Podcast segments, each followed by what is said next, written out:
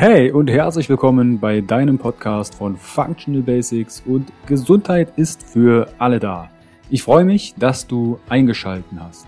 Mein Name ist Carsten Wölfling. Ich bin Health- und Life-Coach, Speaker und der Gründer von Functional Basics und der Bewegung Gesundheit ist für alle da.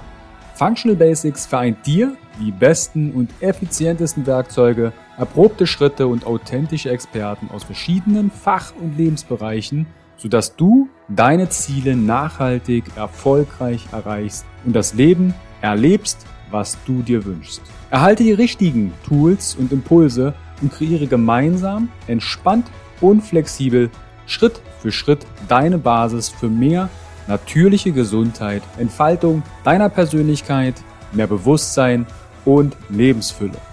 Functional Basics ist quasi dein Fundament, um richtig gesund, glücklich alt zu werden. Weitere exklusive Informationen zur Folge findest du in den Show Notes und auf meiner Homepage www.functional-basics.de. Teile den Podcast im Social Media. Warum? Gesundheit ist für alle da. Ich wünsche dir viel Spaß bei dieser Folge. Dein Carsten. Herzlich willkommen wieder beim Interview von Functional Basics und deiner Bewegung. Gesundheit ist für alle da. Heute dreht sich um das Thema Innenschau als ultimatives Tool der Selbsttransformation. Und dazu habe ich mir Dorje Wulf eingeladen. Grüß dich. Moin, moin, Carsten. Hallöchen in Indien ausgebildeter Meditations- und mhm. Pranayama-Lehrer, Gründer von Flow to Zen, Mentalcoach, Energy Flow Coach. Du hast ein Vipassana-Retreat gemacht. Und bevor wir auf das Thema Innenschau und auch auf die Community-Fragen zu sprechen kommen, stell dich doch einmal der, den Zuschauern, Zuhörern einmal genauer vor. Wie bist du denn zu yes. dem ganzen Thema Innenschau und den ganzen Persönlichkeitsentwicklungsthemen begegnet? Was waren da für Schlüsselmomente in deinem Leben? Ja, sehr gerne. Ähm, ja, vielen Dank erstmal für die Einladung, lieber Carsten. Freue ich mich sehr. Ähm, genau, also zu mir, George Wulff. Ich komme aus Hamburg, äh, bin eigentlich ausgebildeter Ökonom, Volkswirt und habe dann lange Jahre in der Finanzbranche gearbeitet im Bereich erneuerbare Energien und ähm, habe schon in meinem Studium gemerkt, als ich in Großbritannien war, dass äh, mich das Thema Persönlichkeitsentwicklung ähm, sehr interessiert, weil als ich dort studiert habe, da gab es Bücher in den Bücherregalen, die ich in Deutschland nie gesehen hatte, die sich einfach viel damit beschäftigen, was in uns selbst passiert.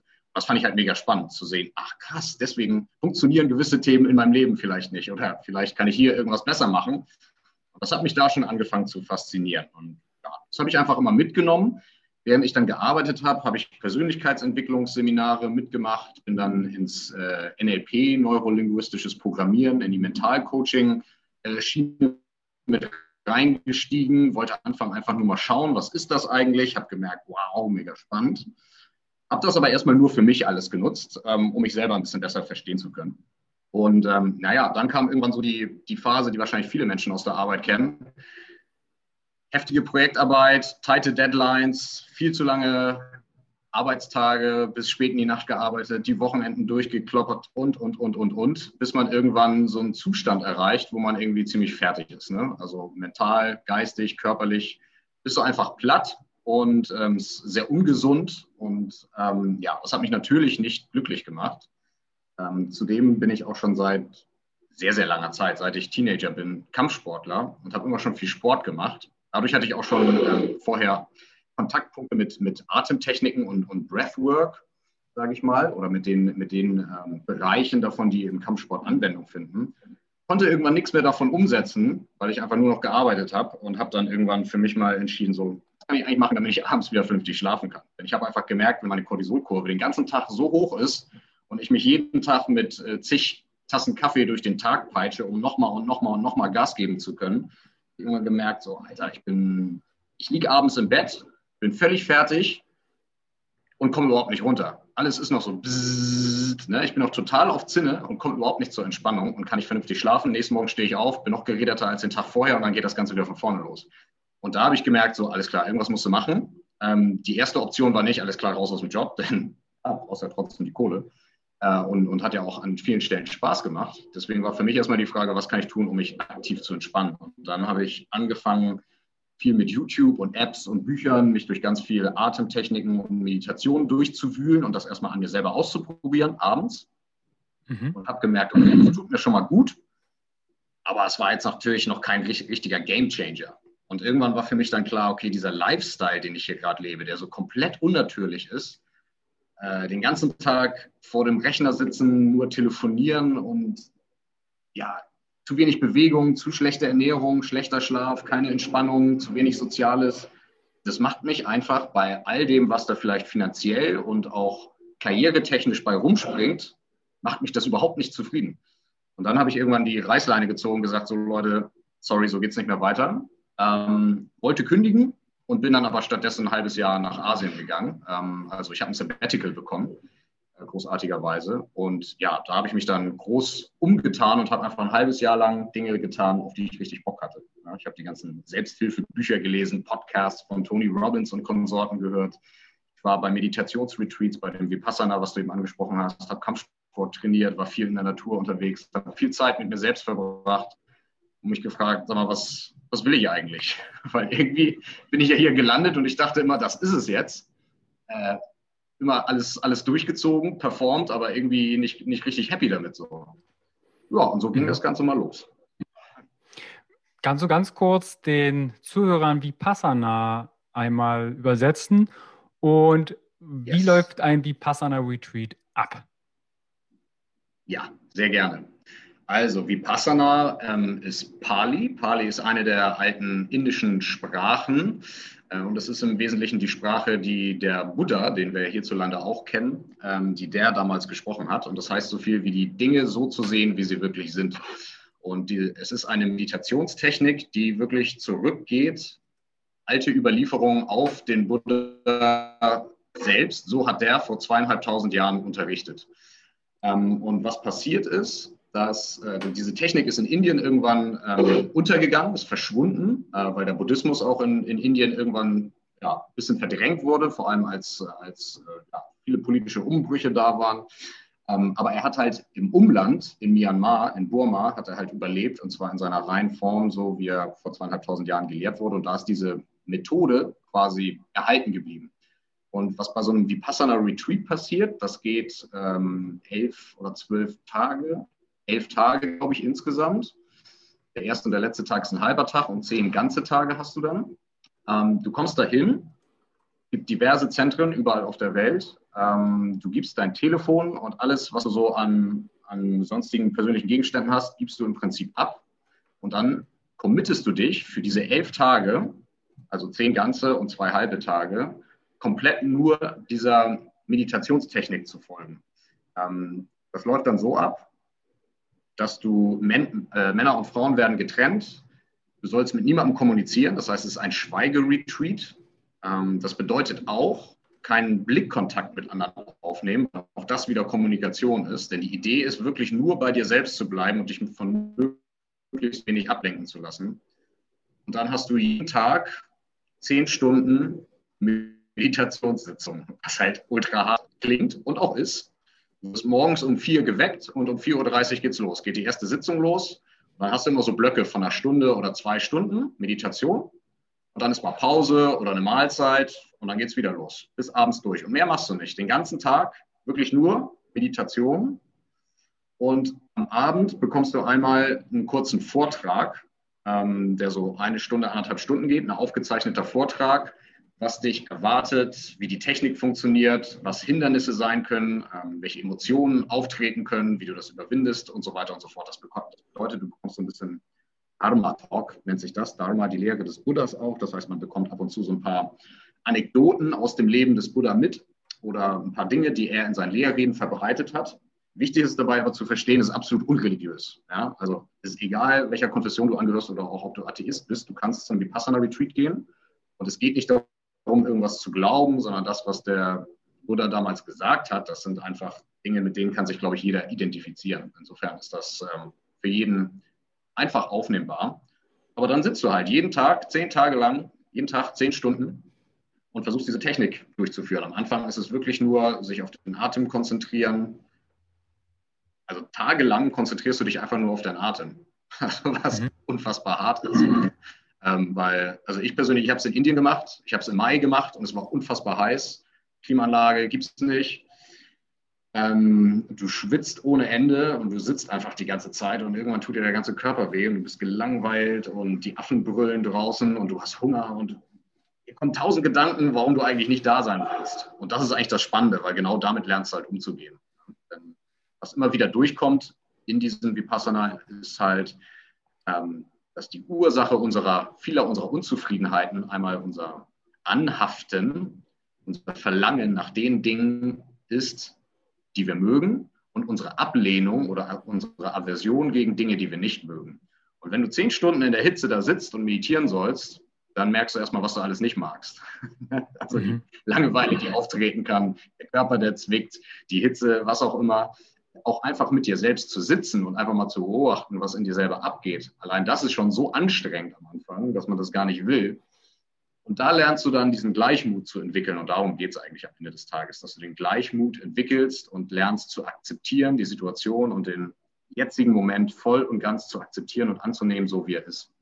Und am Anfang, die ersten drei Tage, ist es wirklich nur den Atem beobachten. Und danach, die nächsten Tage, wird das verbunden mit einer Bodyscan-Übung, wo du mit der Aufmerksamkeit einfach durch den Körper wanderst und versuchst, äh, Sensationen, Gefühle in deinem Körper wahrzunehmen, deine Gedanken zu beobachten und Schritt für Schritt deine Gedanken halt immer weiter zu beruhigen, bis irgendwann keine Gedanken mehr kommen, natürlicherweise. Ne?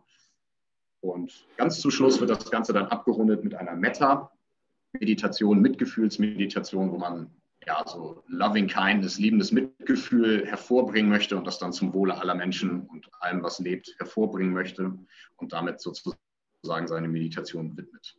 Genau, in der ganzen Zeit sprichst du halt gar nicht, außer, ich glaube, alle zwei, drei Tage wirst du mal kurz in einem Meditationsraum nach vorne gerufen. Also alle sitzen in so einem gemeinsamen Meditationsraum. Vorne sitzen zwei sehr erfahrene Kursleiter, die das einfach beobachten.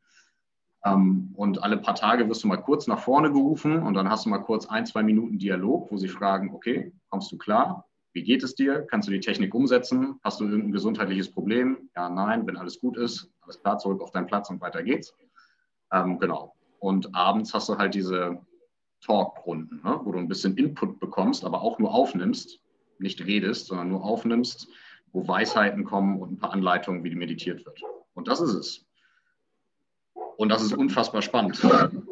Wie, waren denn da zum Beispiel die Essenszeiten? Weil du hast ja auch gesagt, man darf keinen Kontakt oder sollte keinen Kontakt oder Augenkontakt mit den anderen genau. Teilnehmern, anderen Menschen verbinden. Wie viele Leute sitzen da in einem Raum und wie laufen dort die Essen oder die Mahlzeiten ab? Ja, ja.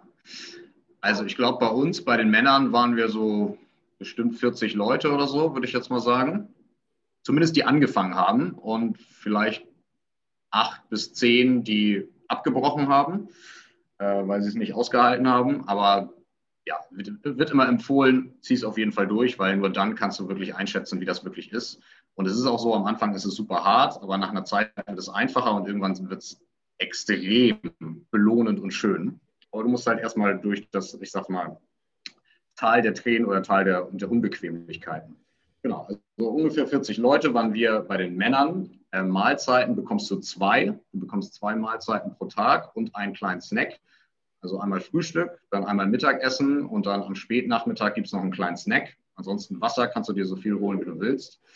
Und ähm, das funktioniert so, dass die Volunteers haben, Freiwillige, die eine Essensausgabe machen. Dann ist das ein bisschen wie in der Kantine. Du gehst da hin, holst dir dein Besteck und dein Geschirr stellst dich hin und ohne irgendwas zu sagen und ohne irgendwen anzugucken, gehst du einfach nur die Reihe durch und die Freiwilligen füllen dir deinen Teller auf. Und dann suchst du dir in Stille irgendwo einen Platz in einem Essenssaal, setzt dich hin, isst für dich ganz achtsam. Du sollst auch dabei quasi das wieder meditativ tun, dass du mit voller Aufmerksamkeit dabei bist, was du isst und dass du das schmeckst und wirklich wahrnimmst. Und danach gehst du wieder in Stille zum Waschbecken. Dann ist so ein, so ein ja, so ein riesenlanges äh, Waschbecken oder so eine Waschbeckenrinne im Prinzip, wo sich alle nebeneinander hinstellen, wieder in Stille ihr Geschirr abwaschen, zum Trocknen stellen und dann gehst du wieder von dann. Also so funktioniert das. Und erinnerst du dich noch an die Sitzungen, wenn jetzt 40 Leute in einem Saal sitzen?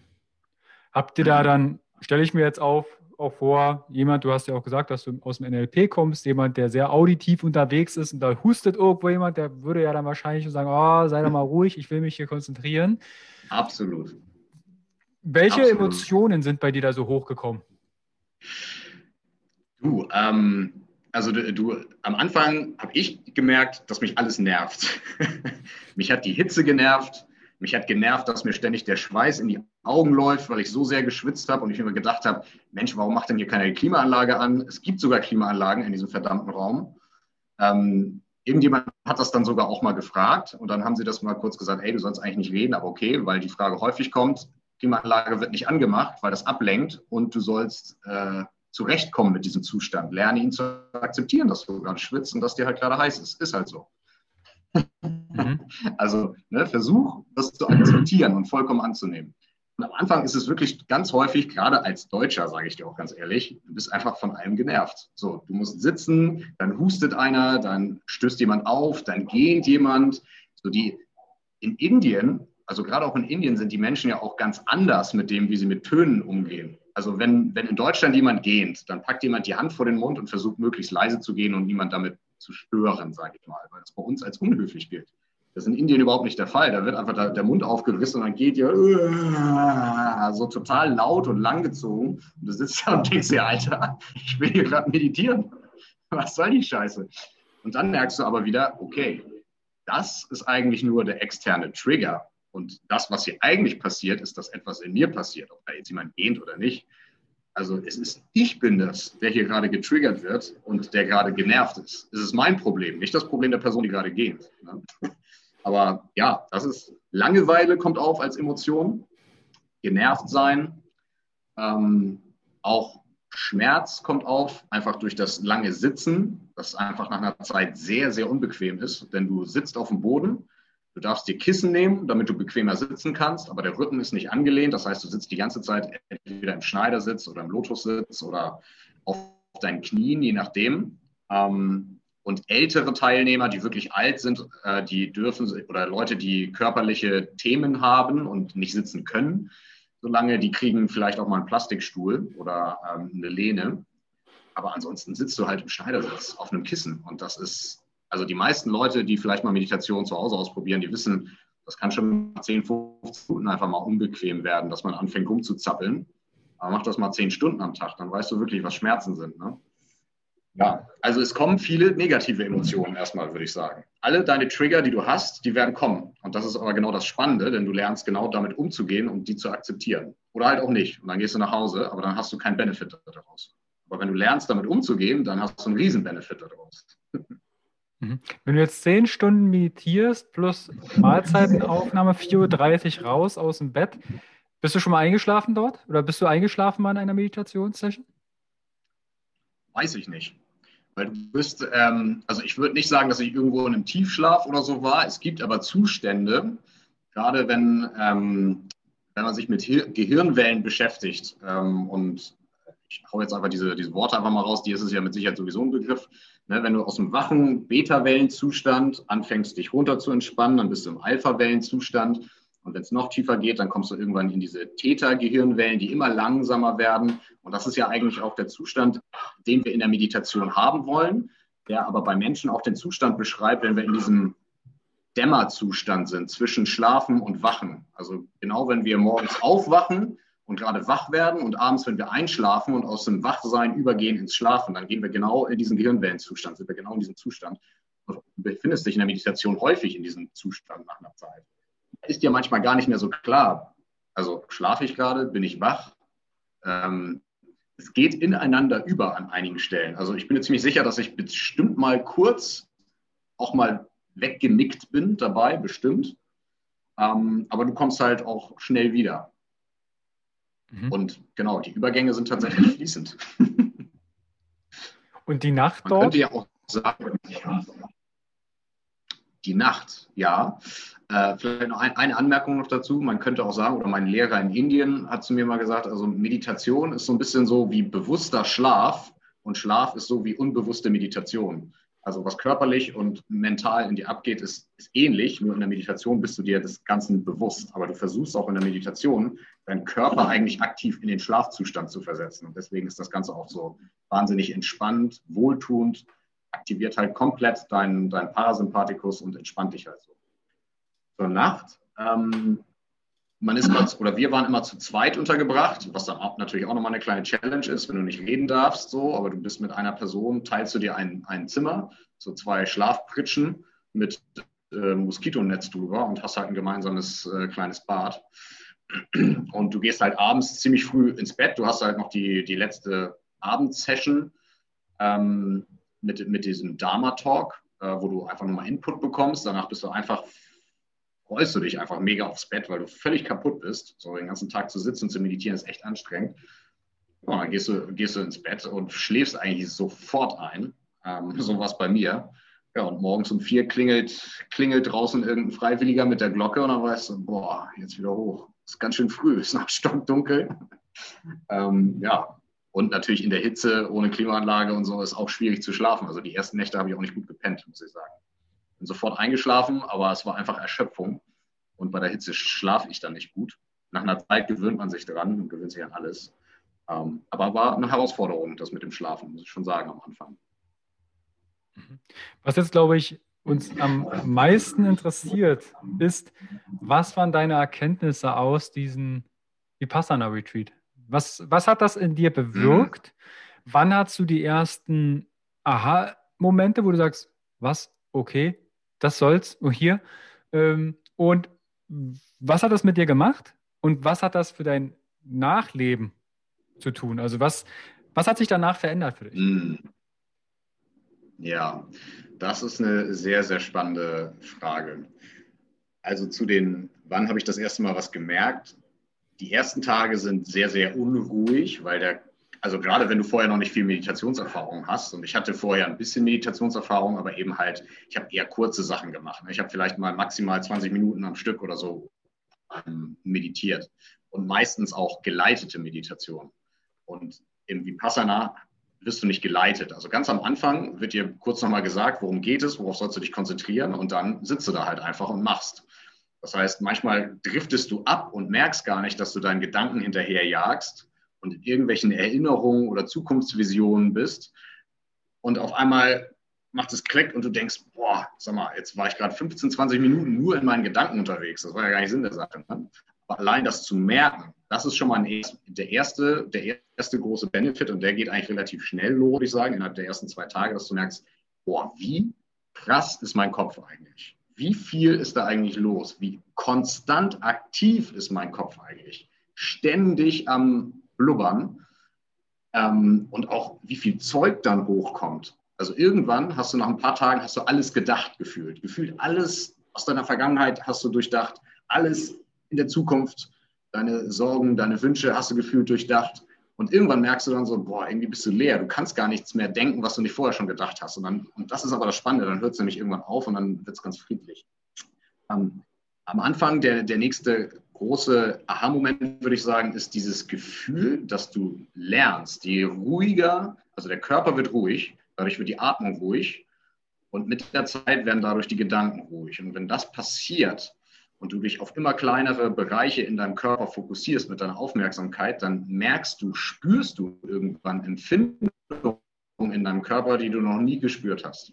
Die sind so fein, so feinstofflich, dass du die im Alltag überhaupt nicht merkst, weil du ständig irgendwelche Reize hast, die du mit deinen Sinnesorganen aufnimmst und verarbeitest. Und dann ist deine Aufmerksamkeit dort bei der Reizverarbeitung.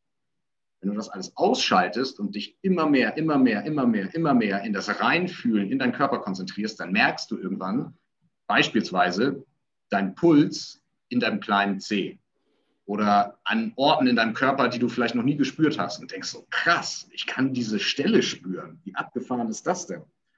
Und wenn dann nicht nur, wenn du nicht nur einen Puls spürst, sondern manchmal auch so einen elektrischen Strom, der durch den ganzen Körper fließt, und denkst du so, boah, was für so, dass du so ein Kribbeln spürst, ähm, was man sonst vielleicht nur empfindet, wenn man richtig dort Breathwork macht oder vielleicht auch mit gewissen Substanzen agiert und so weiter und so fort. Aber du fängst an, das zu spüren und merkst, das ist immer da. Nur dein Fokus ist nicht da und deswegen ist es quasi ausgeblendet. Das ist das erste Spannende. Dann kommen wieder die Gedanken. Ähm, also, dass ich den Körper sehr, sehr stark gespürt habe. Ich glaube, das war so Tag drei. Da ging es richtig doll los, dass ich das Gefühl hatte, meine Hände pulsieren, die sind richtig heiß und alles vibriert und, und kribbelt. Und das war erstmal ein cooles Gefühl. So, dann stürzt sich der Kopf gleich drauf und sagt, oh, das ist sehr geil, noch mehr, noch mal. Und kann ich das woanders? Und dann hört es auf, witzigerweise, je mehr wir versuchen, ein Gefühl herbeizuzwingen, sage ich mal, desto weniger lässt es dich beobachten. Denn der, das Witzige daran ist, deswegen wird immer wieder gesagt, Meditation kannst du nicht herbeizwingen, sondern du musst sie passieren lassen. Wenn du es zulässt, aufhörst zu wollen, dann fangen die Dinge an zu passieren. Das ist das Spannende. Dann die größte Hürde, würde ich sagen, war so Tag 6, weil du einfach, der Körper ist durch und mental bist du auch Matsch. Also ich war mental, emotional, körperlich, war ich Matsch nach sechs Tagen. Ich war völlig fertig und ich war, ich war richtig wütend tatsächlich, weil mir alles so wehgetan hat. Sitzen. Ich hatte das Gefühl, dass mir jemand einen Besenstiel mit voller Kraft in den Rücken bohrt. So sehr hat mein Rücken geschmerzt vom Sitzen. Ich dachte mir so, das kann doch nicht sein. Wieso hat sich jemand wie der Buddha, der immer Mitgefühl und Meditation und Friedlichkeit und Gewaltlosigkeit predigt, sich jetzt eine Technik ausgedacht, die ich hier üben soll, die mir so viel Schmerzen bereitet. Das ist doch beschissen. Ne? Also ich war echt richtig, richtig angepisst. Ich dachte so, Alter, ich könnte jetzt hier mit einem Schirmchen trinken, irgendwo am Strand sitzen. Was mache ich? Ich sitze hier in dieser scheiß heißen Bude, die Klimaanlage ist nicht an. Äh, mir ist unfassbar heiß, mir tut alles weh. Ich sehe überhaupt nicht den Sinn, was mache ich hier eigentlich? Und ähm, an dem Tag hat übrigens auch mein Zimmergenosse, der hat, ge, der hat aufgegeben, der ist gegangen. Und dann kam abends äh, nochmal dieser Talk, wo es dann kam, also wahrscheinlich hattet ihr heute große Hürden, mentale Hürden, denn Tag 6, Tag 3 und Tag 6 sind immer so die großen Hürden, die die meisten verspüren fokussiere dich nochmal drauf, warum bist du eigentlich hier, was willst du eigentlich und so weiter und so fort. Das habe ich nächsten Tag gemacht. Denn bis dahin war es schon so, an Tag 6 war es schon so, immer wenn die Glocke klar kam und ich wusste, oh, jetzt muss ich wieder rein, dachte ich schon so, boah, scheiße, jetzt wieder hinsetzen. Ich habe keinen Bock mehr. Nächsten Morgen bin ich nochmal da ein bisschen spazieren gegangen, habe gesagt, okay, ganz ehrlich, warum bin ich eigentlich hier? Warum will ich das? Und bist du jemand, der aufgibt? Nein, bist du nicht. Warum bist du hier? Und warum tust du jetzt nicht endlich mal das, was dir die ganze Zeit gesagt wird, nämlich einfach nur wahrzunehmen, statt immer nur in deiner Beurteilung zu sein. Ja, wenn du die ganze Zeit ablehnst und sagst, na, mir ist heiß, ich will dies nicht, ich habe ich hab Schmerzen, ist unbequem, dann urteile ich die ganze Zeit und bin in meiner Aversion, in meiner Abneigung. Und die ganze Zeit, jeden Tag kriege ich gesagt, das ist der Grund für deine Unzufriedenheit, für dein Leiden. Du sollst akzeptieren und nur wahrnehmen, ohne zu verurteilen. Okay, vielleicht probierst du das jetzt einfach mal. Tag sieben, habe mich hingesetzt, gesagt, komm, scheiß drauf, Vielleicht wird es gleich wieder wehtun, aber ich lasse mich jetzt mal komplett drauf ein. Auch auf, den Schmerz, auch auf den Schmerz und ich akzeptiere den einfach. Bin wieder reingegangen, habe mich hingesetzt, der Schmerz ging wieder los und ich so, geil, scheiß drauf, komm, einfach rein da. Und versucht es richtig zu akzeptieren. Und in dem Moment, und das war der große Aha-Moment für mich, Tag sieben, als ich den Schmerz und alles Unbequeme wirklich akzeptiert habe, zum allerersten Mal. Vorher habe ich immer nur gedacht, ja klar akzeptiere ich das, klar akzeptiere ich das, aber habe ich nicht. Also äh, rational vielleicht schon, aber nicht unterbewusst. Unterbewusst war mein, war mein Kopf immer noch so, nein, das ist scheiße. Tag sieben war wirklich so, ich war völlig weich gekocht und jetzt war ich soweit, komplett loszulassen und das wirklich zu akzeptieren. In dem Moment, dieser Schmerz, der in meinem Rücken war, hat sich aufgelöst. Innerhalb von wenigen Sekunden. Denn ich habe gemerkt, in dem Moment, wo oder der physische Schmerz ist an meinen mentalen Schmerz gekoppelt. Der mentale Schmerz ist dieses, ich will das nicht, ich will das nicht, ich will das nicht. In dem Moment, in dem ich das abgelegt habe und das komplett akzeptiert habe, ist dieser mentale Schmerz gegangen. Und in dem der mentale Schmerz gegangen ist, hat sich der körperliche Schmerz komplett aufgelöst.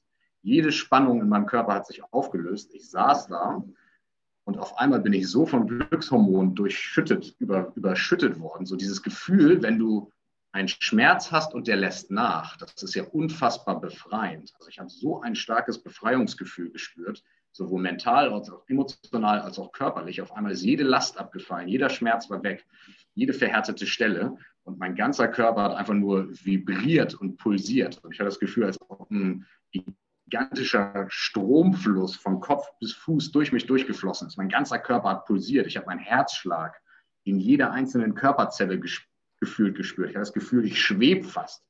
Also, dass ich richtig so sprudel vor Energie. Ne? Und ich habe das Gefühl, mein ganzer Körper ist wie ein leerer Resonanzkörper, einfach nur ein schwarzer, leerer Körper, in dem einfach nur Vibra reine Vibration herrscht, die in dem Rhythmus meines Herzschlags durch meinen Körper pulsiert.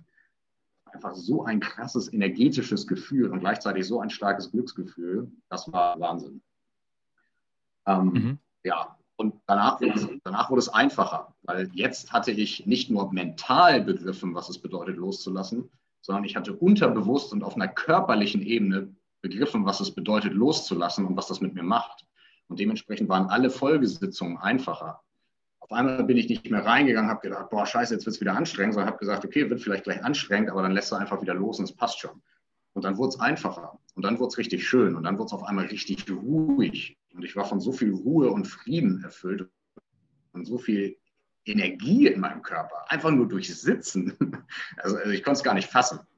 Ja, und dann kam eigentlich schon wieder die nächste Challenge. Äh, das habe ich dann am nächsten Tag gemerkt, dass ich gedacht habe, ey geil, dieses, diesen Ganzkörper-Energieflow, den will ich wieder haben. Okay, wieder rein da, rein da. Und jetzt, aber dann war wieder Chasing the High, ne? Bliss Hunting. Dann war so, okay, ich will das Erlebnis wieder haben. Was passiert? Nix. Wenn du es willst, dann kommt es nicht. Nur wenn du es akzeptierst und zulässt, dann kommt es natürlich zu dir. Mhm. Zu deiner letzten Frage, was hat es danach mit mir angestellt? Ich habe dort zum ersten Mal verstanden, was Meditation wirklich bewirken kann und was Loslassen wirklich bewirken kann. Und vor allem, und das ist das Wichtige, ich habe es nicht mental oder rational oder analytisch verstanden, weil das ist nur die oberste Ebene des Verstandes, der aber sofort ausgeknipst wird, wenn wir unter Stress stehen ne? oder wenn wir in unseren Gewohnheiten sind. Wo wir es verstehen müssen, ist im Unterbewusstsein und auf körperlicher Ebene. Und das habe ich dort verstanden. Und dementsprechend hat sich danach wirklich mein ganzes Leben viel mehr hin zum Thema Achtsamkeit und Meditation geändert, sodass ich das heute eigentlich nahezu jeden Tag in meinen Tag integriere, sowohl aktiv mit Meditation als auch versuche, meinen Alltag möglichst achtsam zu leben und möglichst viel zu akzeptieren und loszulassen. Ähm, und ich würde sagen, wenn du diese Erfahrung das erste Mal hast, dann gibt es dir ganz viel Selbstbewusstsein. Also Selbstbewusstsein im Sinne von, ich weiß, wozu ich das hier mache. Wenn du anfängst mit diesem Weg Meditation, dann sitzt du da ganz oft und weißt gar nicht so genau, warum soll ich das jetzt eigentlich machen? Okay, es entspannt mich ein bisschen, aber du hast noch nie wirklich gespürt, was drin ist. Und wenn du das nie wirklich gespürt hast, dann hast du keine Motivation weiterzumachen, wenn dein Tag gerade stressig ist. Und deswegen geben so viele Leute auf nach ein paar Tagen und sagen, naja, Meditation ist halt nichts für mich. Aber sie haben es halt nur nie gespürt, was eigentlich für sie drin ist, weil sie sich nie lange genug Zeit genommen haben. Und ähm, ja, seitdem gibt es für mich kein, kein Zurück mehr, sagen wir mal so in das alte Leben, wo, wo ich das nicht mache, sondern für mich ist das jetzt ein ganz fester Bestandteil meines, meines Alltags. Dadurch, durch diese sehr intensive Erfahrung. Mhm. Du hast gerade gesagt, dass auch was mit Loslassen, Phase und das Thema Meditation, Breathwork und Co. zu tun hat. Eine Frage aus der Community ist zum Beispiel, weil es wird sehr häufig mit Meditation in Verbindung gebracht, Spiritualität. Was bedeutet denn für dich Spiritualität? Ja, das ist ein, ein weiter Begriff. Ähm, also ich bin ja, ich bin natürlich jetzt sehr vorgeprägt durch die indische Philosophie, muss ich sagen, denn ich bin immer wieder in Indien gewesen. Ich habe da mein Vipassana gemacht, ich habe da meine Meditationslehrerausbildung gemacht. Dementsprechend kann ich gar nicht anders, als so ein bisschen in diese Begrifflichkeit noch reinzugehen und in die Begrifflichkeit von Yoga reinzugehen. Denn Yoga bedeutet Vereinigung. Und zwar, was damit gemeint ist, ist nicht sich irgendwie auf den Kopf stellen oder ein Spagat oder irgendwie sowas. Das alles ist nicht Yoga im indischen Sinne, sondern das ist nur Asana, nämlich eine Körperhaltung einnehmen mit einem gewissen Ziel. Aber das Ziel des yogischen Pfades ist die Vereinigung. Und zwar die Vereinigung deines persönlichen Bewusstseins, Chitta genannt, also das Bewusstsein. Das Bewusstsein ist das, was meine Gedanken und meine Gefühle und meine Emotionen beobachten und wahrnehmen kann. Das ist das, was ich merke, wenn ich meditiere und was ich im Vipassana gemerkt habe. Ich denke etwas und irgendetwas in mir nimmt wahr, dass ich denke und sagt, ey, guck mal, du denkst ja schon wieder. Ne? Und irgendetwas in mir nimmt wahr, dass ich eine Emotion habe. Das heißt, in diesem Moment stelle ich fest, ich als Person, als Mensch bin nicht mein Gedanke, bin nicht meine Emotion, sondern es ist etwas, was Teil von mir ist, was aber gerade vorüberzieht. Und das, was das wahrnimmt, das ist Bewusstsein. So, das ist mein persönliches Bewusstsein. Und nach der indischen Philosophie und nicht nur nach der indischen, sondern übrigens auch in der alten ägyptischen, hermetischen Philosophie und in eigentlich, ich sag mal, allen spirituell mystischen Traditionen auf dieser Welt, wird eigentlich immer die Frage gestellt nach dem, wer bin ich? Wo komme ich her? Warum bin ich auf dieser Welt? Diese Frage durchzieht die Menschheitsgeschichte seit Anbeginn der Zeit. Das wollte der Mensch immer schon wissen. Woher kommt mein Bewusstsein? Das kommt ja nicht zack irgendwie aus dem Nix. Und eigentlich sagen alle und auch die alten Inder, dass dein Bewusstsein, mein Bewusstsein aus einem kosmischen, übergeordneten Urbewusstsein kommt, aus einem Ganzen, dass wir alle irgendwo verbunden sind, aus dem wir alle irgendwann mal hervorgegangen sind. Kosmos, Universum, Schöpfung. Einige mögen das vielleicht auch Gott nennen. Und jetzt muss ich nicht sagen, dass ich so eine, so eine anthropomorphische Gottfigur haben möchte, die da in, in Jesus latschen und langen Gewand und langen Haaren und Zottelbart irgendwo auf Wolke 7 rumschwebt. Das ist eine sehr ja, simplifizierte Darstellung. Aber in, in der indischen Philosophie hat Gott eigentlich gar keine Form. Es ist das Alles. Alles, was ist, das ist Gott oder Schöpfung oder Universum oder Kosmos oder universelles Bewusstsein. Purusha genannt. Und das Ziel von Yoga ist, Chitta mit Purusha wieder zu verschmelzen. Das heißt, dass dein eigenes persönliches Bewusstsein wie Vereinigung mit dem Urbewusstsein, mit dem kosmischen Ganzen erfährt, da, wo es eigentlich herkommt. Und Spiritualität bedeutet für mich, diesen Pfad der Selbsterkenntnis zu beschreiten, mir die Frage zu stellen, bin ich eigentlich? Bin ich dieses Gesicht? Bin ich dieser Körper? Bin ich diese Erfahrung, meine Vergangenheit, die ich habe? Bin ich diese Gedanken, diese Emotionen? All das verändert sich ja ständig. Und all meine Erfahrungen sind eigentlich nur Aneinanderreihung von gegenwärtigen Momenten. Und meine Genetik haben mir meine Eltern mitgegeben. Aber was, wer bin ich wirklich? Was ist das, der Wesenskern, das, was mich ausmacht? Und das ist eine sehr schwierige Frage. Ne? und, aber das zu überlegen und dann auf das Thema Bewusstsein zurückzukommen, zu merken, hey, eigentlich verändert sich alles. Alles an mir verändert sich ständig. Ständig sind die Zellen in meinem Körper am Arbeiten, sterben, teilen sich, äh, neue Zellen werden reproduziert. Mein ganzer Körper ist beständig in Arbeit. Mein ganzer Körper ist eine Symbiose von Mikrobiomen, ohne die mein ganzer Körper gar nicht funktionieren würde. All das wird irgendwie im Platz gehalten, alles wird beeinflusst durch die Art und Weise, wie ich denke und wie ich fühle. meine Emotionen, meine Gedanken haben Auswirkungen darauf, wie mein Körper reagiert, welchem Zustand mein Nervensystem ist, darüber wiederum, welche Hormone in meinem Körper ausgeschüttet werden und, und, und, und, und. Das heißt, meine, der, der feinstoffliche Teil von mir, Gedanken und Emotionen, hat irgendwie Auswirkungen auf den physischen Teil. Das alles und zu sehen, wo komme ich eigentlich her, was ist die wahre Natur meiner selbst. Denn wenn ich feststelle, diese, dieser physische Teil von mir ist ständig in Bewegung, verändert sich ständig und er ist auch, unterliegt auch dem Diktat meiner eigenen Gedanken und Emotionen, dann kann das, weil es sich ständig verändert, nicht meine wahre Natur sein. Die Frage ist also, was ist meine wahre Natur? Und das könnte zum Beispiel das Thema Bewusstsein sein. Und wo kommt jetzt Bewusstsein her? Warum kommt das plötzlich in diesen menschlichen Körper? ne? Das zu überlegen, wo kommt es her? Wo geht es hin? Diese Einheit wieder zu verspüren. Das ist für mich der spirituelle Weg, sage ich mal. Ähm, dieses Gefühl von Einheit wieder zu erfahren. Das heißt, persönliches Bewusstsein mit dem kosmischen Ganzen. Oder auch mit der Natur, mit anderen Menschen, mit anderen Lebewesen. Ne? Also Verbindung zu mir selbst aufzunehmen, Verbindung zu anderen Menschen und Lebewesen aufzunehmen, Verbindung zur Natur aufzunehmen, Verbindung zum Kosmos aufzunehmen und zu spüren, dass ich Teil des Ganzen bin. Kein Separatität, die nur für sich existiert, sondern eine Entität, die nur in Abhängigkeit von allem anderen, was ist, existieren kann und dementsprechend Teil von einem großen Ganzen ist. Diesen Weg das zu spüren, für sich zu entdecken, herauszuarbeiten, das würde ich sagen, ist irgendwo Spiritualität. Ich hoffe, das war nicht Und zu abstrakt. Ich glaube auch, dass du das Thema mit Gott, Kosmos, Universum, das auch gut verbunden hast. Ich glaube, das ist für viele, also ich habe einen ähnlichen, ich sag mal, einen ähnlichen Zugang zu Spiritualität. Und ich finde diese Formulierung, hm? universelles Denken, universelles Wissen, auch wenn es abstrakt klingt, sehr greifbar. Du hast einen Zugang, ist ja quasi die Meditation. Und das war ja bei dir die Vipassana, äh, Vipassana Schweigeretreat. Jetzt hat ja nicht jeder die Möglichkeit, einen Tag mal einen Mund zu halten. Eventuell muss er mal aufgrund von Arbeit und Co. Welche Meditation, das ist auch eine Frage der Community, welche Meditation kannst du denn für einen Einsteiger, für einen Anfänger empfehlen und welche Hürden können auftreten. Und wenn ich von den Hürden schon mal weiß, dann kannst du ja vielleicht direkt einen Impuls geben, wie nehme ich die Hürde am besten oder bestmöglich.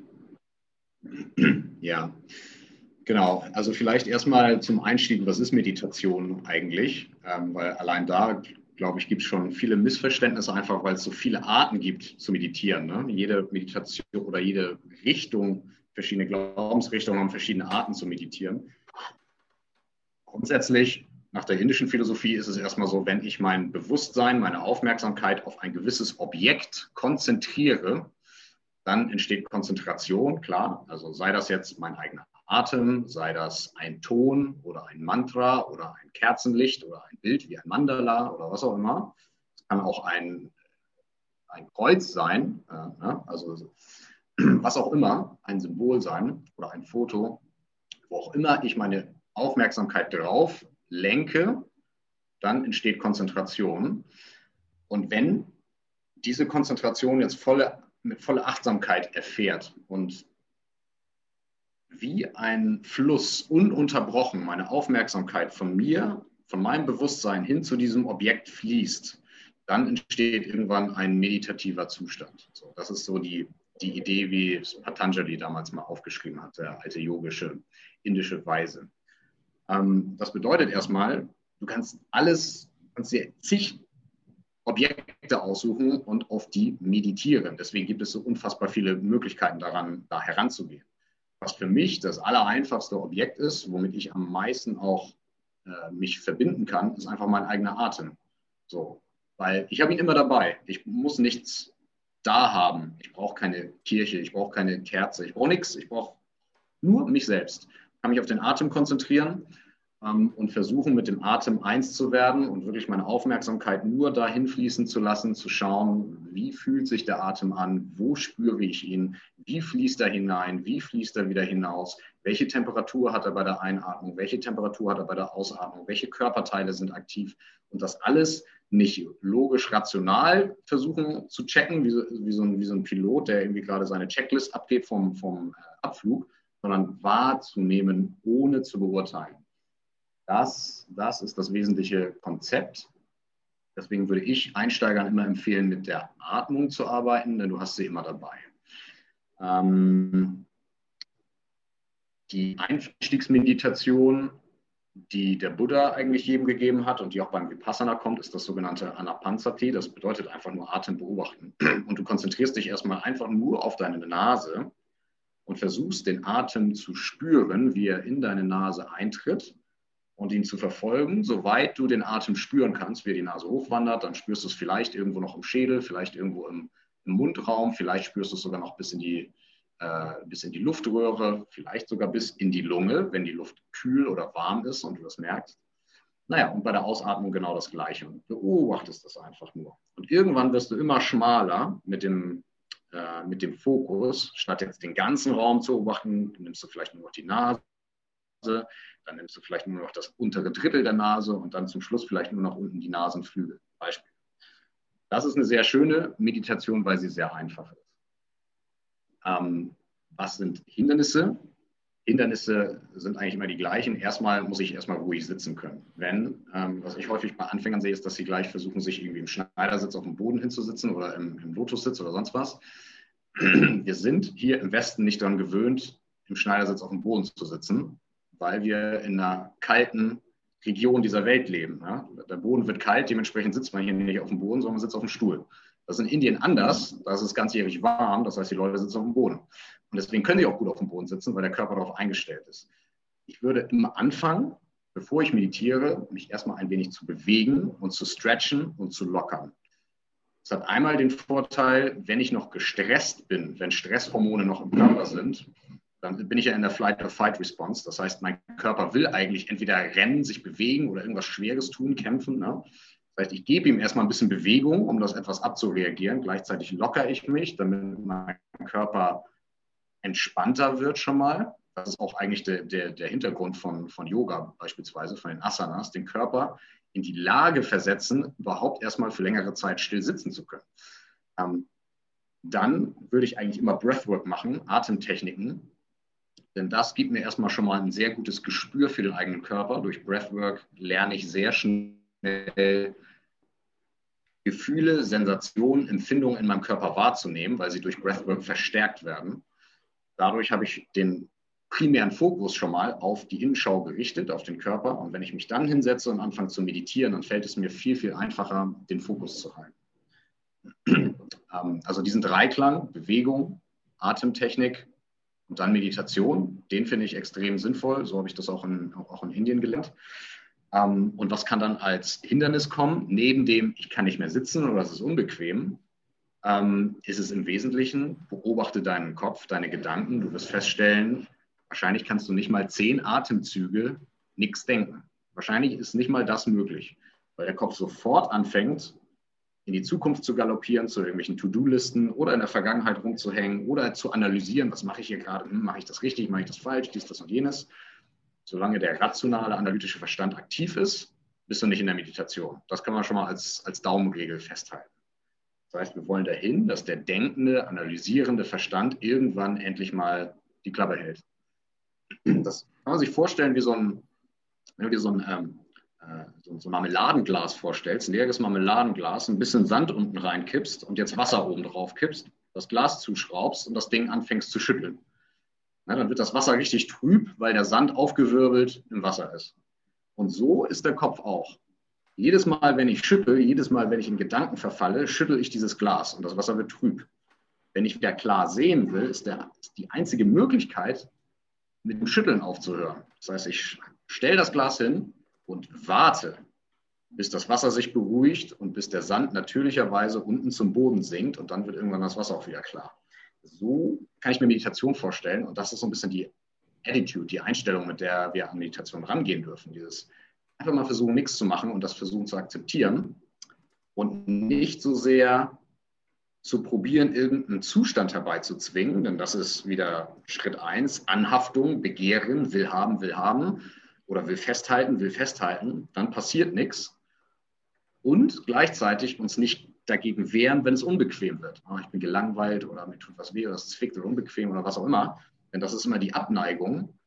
Sondern das Ziel ist, diesen Gleichmut zu entwickeln, dass die Situation, egal ob sie sich gerade gut oder nicht so gut anfühlt, dass ich sie lerne zu akzeptieren und damit fein bin. Im Hier und Jetzt, in diesem Moment festzustellen, ich habe eigentlich überhaupt kein Problem, mir geht es eigentlich echt gut und ich bin okay, voll und ganz hier in diesem Moment. Das heißt, welche Hürden, körperlich immer Hürden, kann ich sitzen? Dann die Ablenkung durch den Kopf, auch Monkey Mind genannt, das zu beobachten und sich darüber klar zu werden, ist der erste Schritt. Ähm, das ist ein, ist ein wichtiger Teil der Meditationspraxis.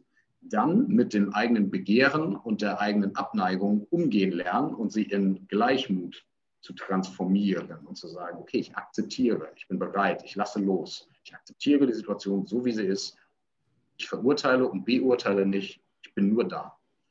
So, das sind, mhm. glaube ich, so die, die Kerne. Ja, genau. Und als Einstiegsmeditation, ich würde mir immer irgendwas mit dem Atem suchen, weil das einfach das, das ist das Einfachste und du hast den Atem immer, immer dabei. Okay. Dann, ähm, also welche Meditation kannst du empfehlen? Kann ich einen Haken dran machen? Auch welche Hindernisse auftreten können, weil du sagst, die Atmung ist somit ein einfacher Zugang. Eine Frage aus der Community ist, wenn ich bei Kabbalabhati, also der Feueratmung, und Wim mhm. Hof kein Kribbeln mehr verspüre, mache ich da was falsch? Kannst du da vielleicht auf die beiden Atemtechniken, weil du bist ja auch ähm, ausgebildeter Wim Hof-Instruktor, ähm, da mal zu sprechen kommen? Yes. Ähm, Genau, wenn ich dabei kein Kribbeln mehr verspüre, klingt erstmal so, als ob du früher das Kribbeln verspürt hast. Okay, was ist das Kribbeln erstmal? Wenn wir intensiv atmen, sehr viel CO2 ausstoßen aus dem Körper, ändern wir erstmal die Körperchemie. Ne? Das heißt, der mhm. pH-Wert des Blut ändert sich, die Erregbarkeit der Muskelfasern ändert sich und dadurch äh, stellen wir, kommt irgendwann dieses kribbelnde Gefühl zustande. Und vor allem auch, wenn wir viel CO2 ausstoßen, sorgt es dafür, dass sich die Gefäße im Körper verengen. Und wenn sich die Gefäße im Körper verengen, verändert sich der Blutfluss. Und wenn ich danach wieder einatme, gehen die Gefäße wieder auf und so weiter und so fort. Und all, all das kann dieses Kribbeln hervorrufen. mache ich was falsch? Also erstmal würde ich generell nicht atmen, um ein gewisses Gefühl im Körper herbeizuführen, sondern das ist jetzt wieder dieses Thema Begehren, Anhaftung. Ah, ich finde das Kribbeln so geil, deswegen muss ich es jetzt haben. Ja, das heißt, wenn ein emotionaler Zustand ist, will haben, will haben, will haben, und jetzt mache ich eine, mache ich eine Atemtechnik, dann ist es schwierig. Das ist zumindest meine Erfahrung aus der Meditation. Es lässt sich nicht herbeizwingen. Es ist keine Wunderpille, die du einschmeißt und klack bist du in einem Zustand, sondern du musst es akzeptieren.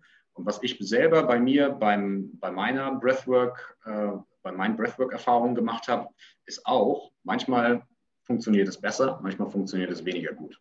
Es hängt häufig auch damit zusammen, wie habe ich geschlafen, wie gestresst bin ich gerade, wie viel Zeit nehme ich mir gerade, mache ich das gerade, weil ich wirklich hier bin und das voll und ganz spüre und auch wirklich mit meiner Achtsamkeit wirklich im Körper bin? Oder bin ich mental vielleicht doch gerade woanders und denke eigentlich, während ich Breathwork mache, schon an den Termin, den ich gleich habe oder an die Nachrichten, die ich noch schreiben muss?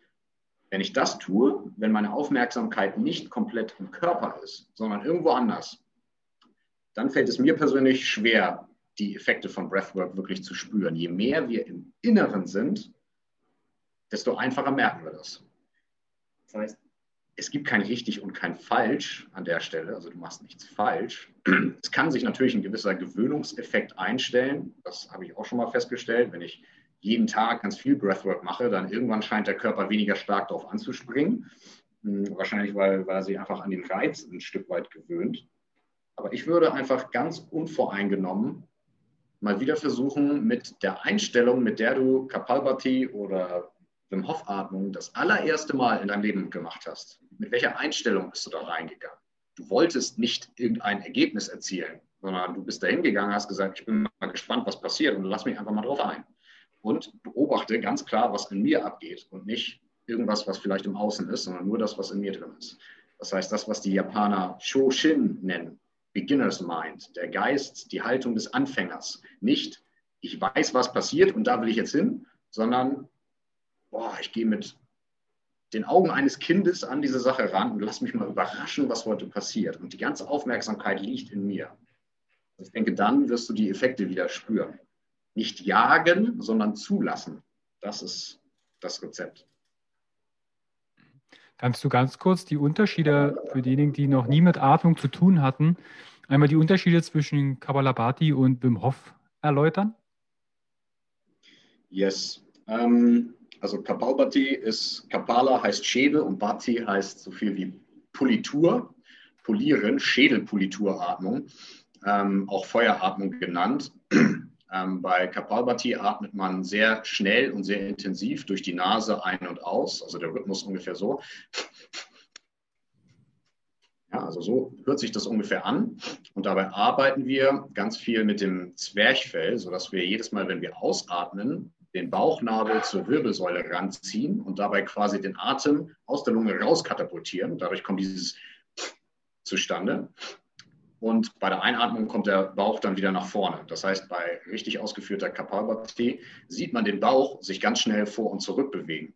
Deswegen heißt es im Übrigen auch Feueratmung, weil diese, dieses schnelle Vor- und Zurückbewegen des Bauches, was durch das Zwerchfell geschieht letzten Endes, ähm, die inneren Organe sehr stark durchmassiert werden und die Inder sagen, dass das, das Feuer der Verdauung entfacht. Ja, wenn du den, den Magen-Darm-Trakt massierst durch schnelle Atmung, dann wird da alles ja, aktiviert. Die Magen-Darm-Säfte, die, die Magensäfte werden, werden aktiviert und dann bist du ready, um Nahrung aufzunehmen. Also das Verdauungsfeuer wird aktiviert durch diese Atemtechnik. Das ist Kapalbhati. Und zweitens heißt es Schädelpolitur, weil wir nach einer Zeit feststellen, dass ähm, der Bereich hinter der Stirn, da wo das dritte Auge ist, hinter der Stirn und auch die Nasennebenhöhlen, dass die freigeschossen werden sozusagen durch diese Atemtechnik. Und irgendwann spürst du den Atem sehr klar hinter deiner Stirn und in den Nasennebenhöhlen. Und deswegen nennt man das die Schädelpolitur Kapaumarti. Wim Hof Atmung ist, ja, äh, Wim Hof atmet selber immer gern durch den Mund. Ähm, zum einen ist das mit der Nase immer so ein Thema, wenn du Allergien hast oder Schnupfen oder ein Nasenloch ist gerade verstopft, dann kannst du sowas wie Kapalbhati natürlich nicht gut machen. Deswegen gehört im Yoga, in den yogischen Atemtechniken, gehört ganz viel Reinigungsrituale dazu. Das heißt Nasendusche, Nasespülen mit äh, lauwarmem Salzwasser und so weiter, äh, bewusstes Niesen und richtig die Nase frei machen. Und nur wenn die, wenn die Nasenkanäle richtig frei sind, dann kannst du diese intensiven Atemtechniken vernünftig durch die Nase machen. Wim Hof überspringt das alles und sagt, okay, wie kann ich das mit jemandem machen, der äh, vielleicht diese Themen hat oder eine verstopfte Nase? Gut, nehmen wir einfach durch den Mund. Durch den Mund kriege ich natürlich ein eine höheres Quantum an Luft rein und raus. Dementsprechend ist der Gasaustausch auch schon mal schneller und höher. Weil du fühlst die Effekte tendenziell noch ein bisschen schneller im Körper. Ähm, was Wim macht, ist letzten Endes äh, eine Wellenatmung. Das heißt, wir atmen erst tief unten in den Bauch rein, dann hoch in die Brust und dann bis hoch in den Kopf, sagt er immer. Also Bauch, Brust, Kopf passiert da eigentlich? Die Lunge ist ja relativ groß. Die geht unten unter den, die geht oben unter den Schlüsselbeinen los und geht im Prinzip bis dahin, wo die Rippenbögen aufhören. Und wenn ich einatme, dann zieht sich mein Zwerchfell nach unten. Dadurch, dass sich mein Zwerchfell nach unten zieht, wird Druck auf meinen Magen-Darm-Trakt ausgeübt, sodass sich mein Bauch nach außen ausdehnt, weil er weniger Platz hat, dass sich das Zwerchfell nach unten ausdehnt. Ne? Dadurch, das ist die tiefe abdominale Bauchatmung. Das ist der erste Schritt. Tief in den Bauch, dann hoch in die Brust, dann weitet sich der Brustkorb und dann sagt Wim immer bis hoch in den Kopf. Das heißt, wir wollen eigentlich Clavicular Breathing, wir wollen bis unter die Schulterblätter so weit hoch wie es geht, die gesamte Lunge voll machen mit Luft, bis du voll bist und dann lässt du wieder los. So, und was Wim dann macht, ist im Prinzip 30, 40 dieser, dieser Atemzüge. Dann irgendwann wird entweder eingeatmet oder ausgeatmet, eins von beiden, und dann hältst du den Atem an. Und dann hältst du den Atem an, solange du den Atem bequem anhalten kannst. Das nennen die Inder Kumbhaka, also Atem anhalten, Breath Retention, und spürst dabei in deinen Körper hinein. ähm, und dann irgendwann, wenn du merkst, jetzt kommt der Atemimpuls, ich muss unbedingt wieder atmen, dann atmest du noch einmal tief ein und hältst nochmal ungefähr 15 Sekunden. Also im Off-Breathing ist immer 30, 40 Mal tief ein und aus, ein und aus, ein und aus und dann irgendwann in der Regel ausatmen, Luft anhalten, in dich reinspüren. Wenn du merkst, der Atemimpuls kommt, nimmst du eine tiefe Einatmung, hältst nochmal für 10, 15 Sekunden mit voller Lunge, beobachtest wieder, lässt los und dann geht es wieder von vorne los. Und der Effekt hier ist, also Wim nimmt einmal diese, diese Wellenatmung oder auch yogisches Vollatmen nennt man das auch. Im Yoga nennt man das die Vollatmung, weil du die gesamte Lunge ähm, nutzt, von ganz unten Bauch, Brust bis hoch ähm, unter die Schlüsselbeine. Und er verbindet das halt mit Kumbhaka, mit dem Atemanhalten. Und was passiert ist, wenn wir ganz viel ausatmen, stoßen wir ganz viel CO2 aus. Das heißt, unsere Blutgefäße verengen sich erstmal, was auch die Durchblutung im Gehirn auch beeinflusst. wenn wir dann ähm, die Luft anhalten nach dem letzten Ausatmen, dann sinkt auf einmal die Sauerstoffsättigung im Blut, denn wir kriegen ja keinen neuen Sauerstoff rein. Gleichzeitig steigt der äh, CO2-Spiegel wiederum im Blut. Ähm, und was dann passiert ist, dass die Gefäße wieder anfangen aufzugehen, weil, sich das, weil sich diese Ratio aus Sauerstoff und CO2 verändert. Und wenn wir dann einmal tief einatmen, dann wird der Körper nochmal richtig mit Sauerstoff geflutet, weil letzten Endes dadurch, dass wir die Luft anhalten, bringen wir dem Körper bei, mit einer Knappheit von Sauerstoff umzugehen. Wir versetzen ihn, ihn in einen leichten Sauerstoffmangel. Ähm, und wenn wir das immer wieder, immer wieder machen, dann stellt sich der Körper irgendwann darauf ein und lässt Sauerstoffreserven los. Also die roten Blutkörperchen laden dann Sauerstoff ab und dann wirst du richtig durchgefüllt mit Sauerstoff, wenn du dann wieder, wieder einatmest. Ja, genau, das ist. Das ist dann äh, dieser Flash, ne? Dieser, dieser Flash, dieses Kribbeln, genau. was man dann auch verspürt. Yes, genau. Also das ist, das ist so diese, diese Mischung aus dem, Durchblut, der, aus dem Durchblutungseffekt, der im Wesentlichen durch den CO2-Spiegel im, im, Blut gesteuert wird und äh, die erhöhte Erregbarkeit der, der Muskelfasern, was auch eintritt dadurch, dass, äh, dass wir mit dem Gasaustausch so stark spielen. Mhm. Genau, aber wir können dann sehr leicht Kribbeln spüren im Körper sehr leicht, dass uns ein bisschen schwindelig wird, dass der Kopf irgendwie ganz leicht wird oder auch der ganze Körper sich vielleicht leicht anfühlt, dass eine Wärme im Körper aufsteigt, du wirst deinen Pulsschlag wahrscheinlich spüren. Also all dies, ne, weil wir sehr stark in unser, in unser Nervensystem eingreifen. So, und Kapalbhati hat erstmal an, an, sich, kannst du, also du kannst da genauso mit, mit Atemanhalten arbeiten. Ähm, macht man jetzt in den Yoga-Klassen seltener, aber gibt es definitiv auch. Ähm, also es gibt verschiedenste Atemtechniken und ähm, wenn man sich das vorstellt, also jeder Atemzug besteht nach der indischen Philosophie immer aus vier, aus vier äh, Komponenten, nämlich das Einatmen, dann die Phase zwischen der Einatmung und der Ausatmung, die zum Atemanhalten genutzt werden kann, das Phase 2, dann die Ausatmung und dann wieder das Atemanhalten zwischen Ausatmung und der nächsten Einatmung. Ja, also wir haben immer vier Sequenzen pro Atemzug und in verschiedenen Atemtechniken spielen wir einfach damit, den Rhythmus verschiedener Sequenzen zu verändern. Mal äh, machen wir einfach die Ausatmung länger, was sofort den Parasympathikus stimuliert, sodass wir in die Entspannung kommen. Mal halten wir den Atem lange an, weil wir dann anfangen mit unserem Gasaustausch sehr intensiv zu spielen. Genau. Also du kannst je nachdem, wie du diesen Rhythmus änderst, dieses, diese, dieses Viertaktes, veränderst du die Effekte. Okay, cool. Also ich glaube, die Frage, die Kawabati und äh, Wim Hof wurde ausreichend beantwortet. Finde ich sehr gut. Du hast, hatte ich bei dir noch äh, in einem Text aufgeschnappt, das sogenannte Bliss Hunting. Und das würde ich gerne noch einmal aufgreifen, weil mhm. gerade wenn das Thema Persönlichkeitsentwicklung, Meditation und Co., dann kommt man mal schnell in diesen auch höher, schneller, weiter. Ich will diesen Effekt nochmal spüren und nochmal und das muss noch intensiver sein. Kannst du einmal erklären, yes. was du mit dem Begriff Bliss Hunting meinst? Mhm. Sehr gerne. Ähm, ist, ein, ist ein sehr, sehr wichtiges Thema. Also Bliss heißt ja erstmal so viel wie überschwingliche Freude, Glückseligkeit. Ne? Dieser Zustand, der eintreten kann, der emotionale Zustand, wenn wir tief in der Meditation sind, wie er bei mir eingetreten ist an Tag sieben, als ich wirklich bereit war, alles loszulassen wie er eintreten kann beim Breathwork, wenn du richtig, richtig lange und intensiv geatmet hast, wie er eintreten kann in gewissen Zuständen, die mit Psychedelika zusammenhängen und, und, und, und, und. Es können Zustände eintreten, die sich einfach sehr angenehm anfühlen, klar. So, und dann ist die erste Tendenz, wir alle sind so programmiert, jedes Lebewesen ist so programmiert, dass wir uns auf Dinge zubewegen, die sich gut anfühlen und dass wir uns von Dingen wegbewegen, die sich schlecht anfühlen. Also so funktioniert schon eine Amöbe. Ja? Also jeder Einzeller bewegt sich so, aber so funktioniert auch der Mensch. Und ähm, Ziel der Meditation ist es ja eigentlich, sowohl das Positive als auch das Negative wahrzunehmen, ohne es zu beurteilen und ohne es jagen und festhalten zu machen. Und was das Thema beim Bliss-Hunting ist, dass viele Leute nutzen diese Techniken, die dazu gedacht sind, um dich in einen erhöhten Bewusstseinszustand zu bringen ähm, und auch die dazu gedacht sind, dass du an dir selbst arbeitest, an deiner Selbsttransformation, beobachten kannst, was steckt eigentlich in mir drin, welche Gedanken kommen hoch, welche Gefühle kommen hoch, welche Themen habe ich aus frühester Vergangenheit, die da sind, dass dir diese Methoden das zeigen. So, die Frage ist jetzt, was tue ich jetzt damit, dass, mir, dass ich mir das selber zeige?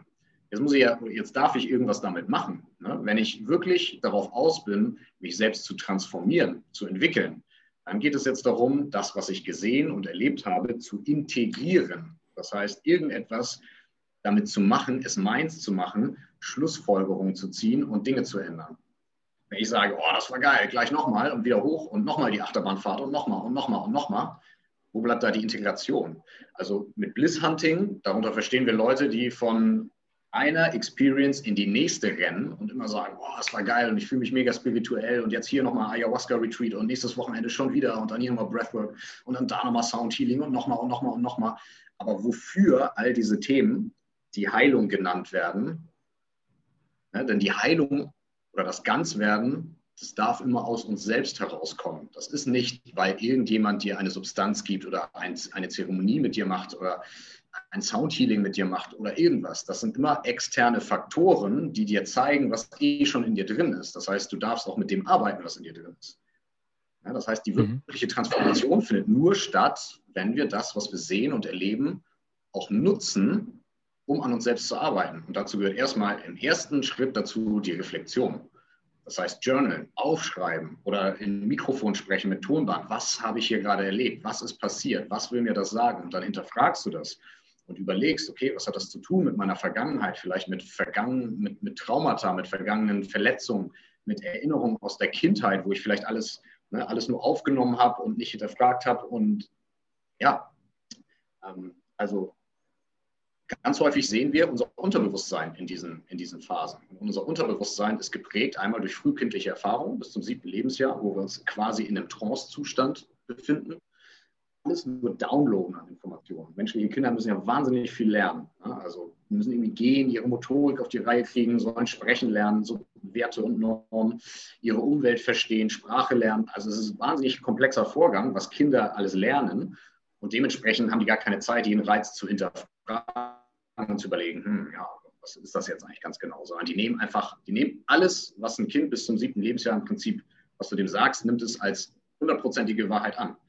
Deswegen, wenn deine Eltern zu dir sagen, als du vielleicht ein Kind warst, ah, das hast du nicht verdient oder du bist nicht gut genug oder mach das lieber nicht, sei vorsichtig, was passiert damit? Das sackt sofort ins Unterbewusstsein ab und wird Teil deiner Persönlichkeit. Und es wird später immer wieder sich in deinem unterbewussten Handlungen und Denkstrukturen äußern. Deswegen reden wir im Zusammenhang mit Meditation, mit Breathwork, mit Psychedelika, mit äh, Psychotherapie ganz häufig von der Arbeit mit dem inneren Kind, weil es um Themen geht, die häufig in der Kindheit verwurzelt liegen. Oder um Schattenarbeit mit dunklen Flecken in uns, die wir vielleicht nie wirklich beobachtet haben. Und jetzt werden sie uns aber gezeigt. Aber die Frage ist, was mache ich damit? Genau, darauf wollte ich, äh, um den Kreis jetzt nochmal zu schließen, Darauf wollte ich hinweisen. Äh, Bliss Hunting ist dieses, ich will einfach nur den Achterbahn-Ride, weil es geil ist. Aber mhm. Machst du auch was damit? Das ist die Frage. Wie benutzt du das? Das, ist, das sind Tools, das ist eine Technologie, eine innere Technologie. Und die dürfen wir auch verwenden. Wenn wir nur, ja, wenn wir sie nur nutzen an der Oberfläche, dann werden wir nie den vollen Nutzen äh, zu spüren bekommen. Mhm. Okay. Danke. Sehr gut. Ähm, wir sind jetzt schon einige Minuten unterwegs in, de, in dem Interview. Wir haben quasi über Vipassana gesprochen, also auch, was erwartet dich dort, wenn du ein Vipassana Retreat machst. Wir sind mal kurz auf Hirnwellen eingegangen. Du bist auf Meditation und auch den Vergleich zum Schlaf. Ne? Bewusster Schlaf ist quasi Meditation und Schlaf ist unbewusste Meditation, hast du vorhin mal erwähnt. Dann, was bedeutet Spiritualität? Und welche Meditation kannst du empfehlen? Du bist noch aufs Monkey Mind eingegangen. Das haben wir auch schon dem einen oder anderen Podcast schon mal gehört. Aber ich finde das immer wichtig, warum nicht auch mehrfach hören? Weil das mhm. manchmal Hürden, die auf einen natürlich, ja, die einen treffen können bei Meditation. Und yes. dann natürlich die Unterschiede zwischen dem Breathwork. Wenn jetzt jemand sagt, du, ich möchte da mehr erfahren, ich möchte mehr über Meditation erfahren, ich möchte über Breathwork, über Atemtechniken mehr erfahren. Wie kann ich denn mit dir zusammenkommen? Also wie kann ich mit dir zusammenarbeiten? Was bietest du an und wie schaut die Zusammenarbeit genau aus? Yes, genau. Also der einfachste Weg, mich aktuell zu kontaktieren, ist tatsächlich über Instagram, weil meine Website gerade noch im Aufbau ist. Ähm, über Instagram geht es tatsächlich am einfachsten. Was ich aktuell anbiete, ist, ich habe einmal Montagabend immer eine Runde, die ist auch for free oder sagen wir mal spendenbasiert, ähm, wo ich eine Stunde lang einen Zoom-Call mache, wo wir einfach uns bewegen, wo wir Breathwork machen und meditieren. Einfach um Leute den Einstieg zu ermöglichen. Das heißt, da würde ich jeden deiner, deiner Zuhörer gern, gerne einladen. Kommt gerne mal mit rein, schreibt mir eine Nachricht, dann kann ich euch den Link zu meiner Telegram-Gruppe schicken, da sind alle weitere Infos drin. Dann könnt ihr einfach mal reinschnuppern. Das ist das Erste. Und das mache ich sowieso nahezu jede Woche.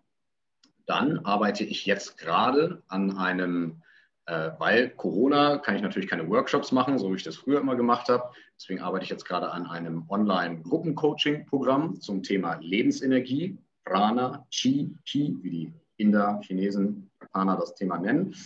Das wird, äh, dazu wird es auch auf Instagram dann ähm, äh, die Infos folgen, sobald das steht. Da beschäftigen wir uns mal im Detail damit, wo kommt eigentlich Energie her und wie können wir sie steigern, mehr davon haben, verhindern, dass, wir sie, dass sie abfließt und so weiter und so fort. Und ansonsten gibt es immer mal wieder Workshops oder Retreats, auf denen ich unterrichte. Das werde ich dann aber auch über Social Media im Wesentlichen ausstrahlen. Ähm, genau. Und dann gibt es vielleicht noch ein Thema, das ist vielleicht für die Männer jetzt zuhören, nochmal ganz interessant. Ich bin gerade dabei, mit einem Kumpel einen Podcast zu starten, den Healing Men Podcast, denn wir haben uns die Frage gestellt, was können gerade wir als Männer tun, um an uns zu arbeiten und ja, einen besseren Beitrag zu unserer Umwelt leisten zu können. Da haben wir in Zukunft auch viel geplant. Ähm, genau, also nochmal zu dem Thema, was biete ich eigentlich alles an? Im Wesentlichen ist es momentan meine Montags-Sessions und dann Retreats und Workshops, Seminare, wenn sie gerade stattfinden. Das ist der aktuelle Stand und an dem ganzen Online-Content, dass da Programm kommt, das ist jetzt gerade im Aufbau.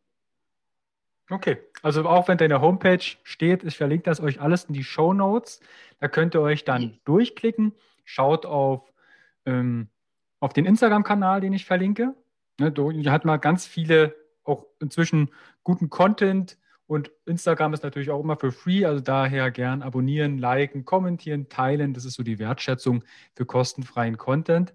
Auch für den Podcast, wenn ihr in irgendeiner Form das Interview hört und darüber auf ähm, Doge auf, aufmerksam geworden seid, dann hey, liebe Grüße von Carsten, dann weiß er zumindest von ihr, wo ihr herkommt, genau. dass wir das auch zurückverfolgen können. Genau. Cool. Und, und, im Übrigen auch seit neuestem bin ich jetzt auch auf Clubhouse unterwegs, auch mit dem Namen äh, Flow to Zen wieder.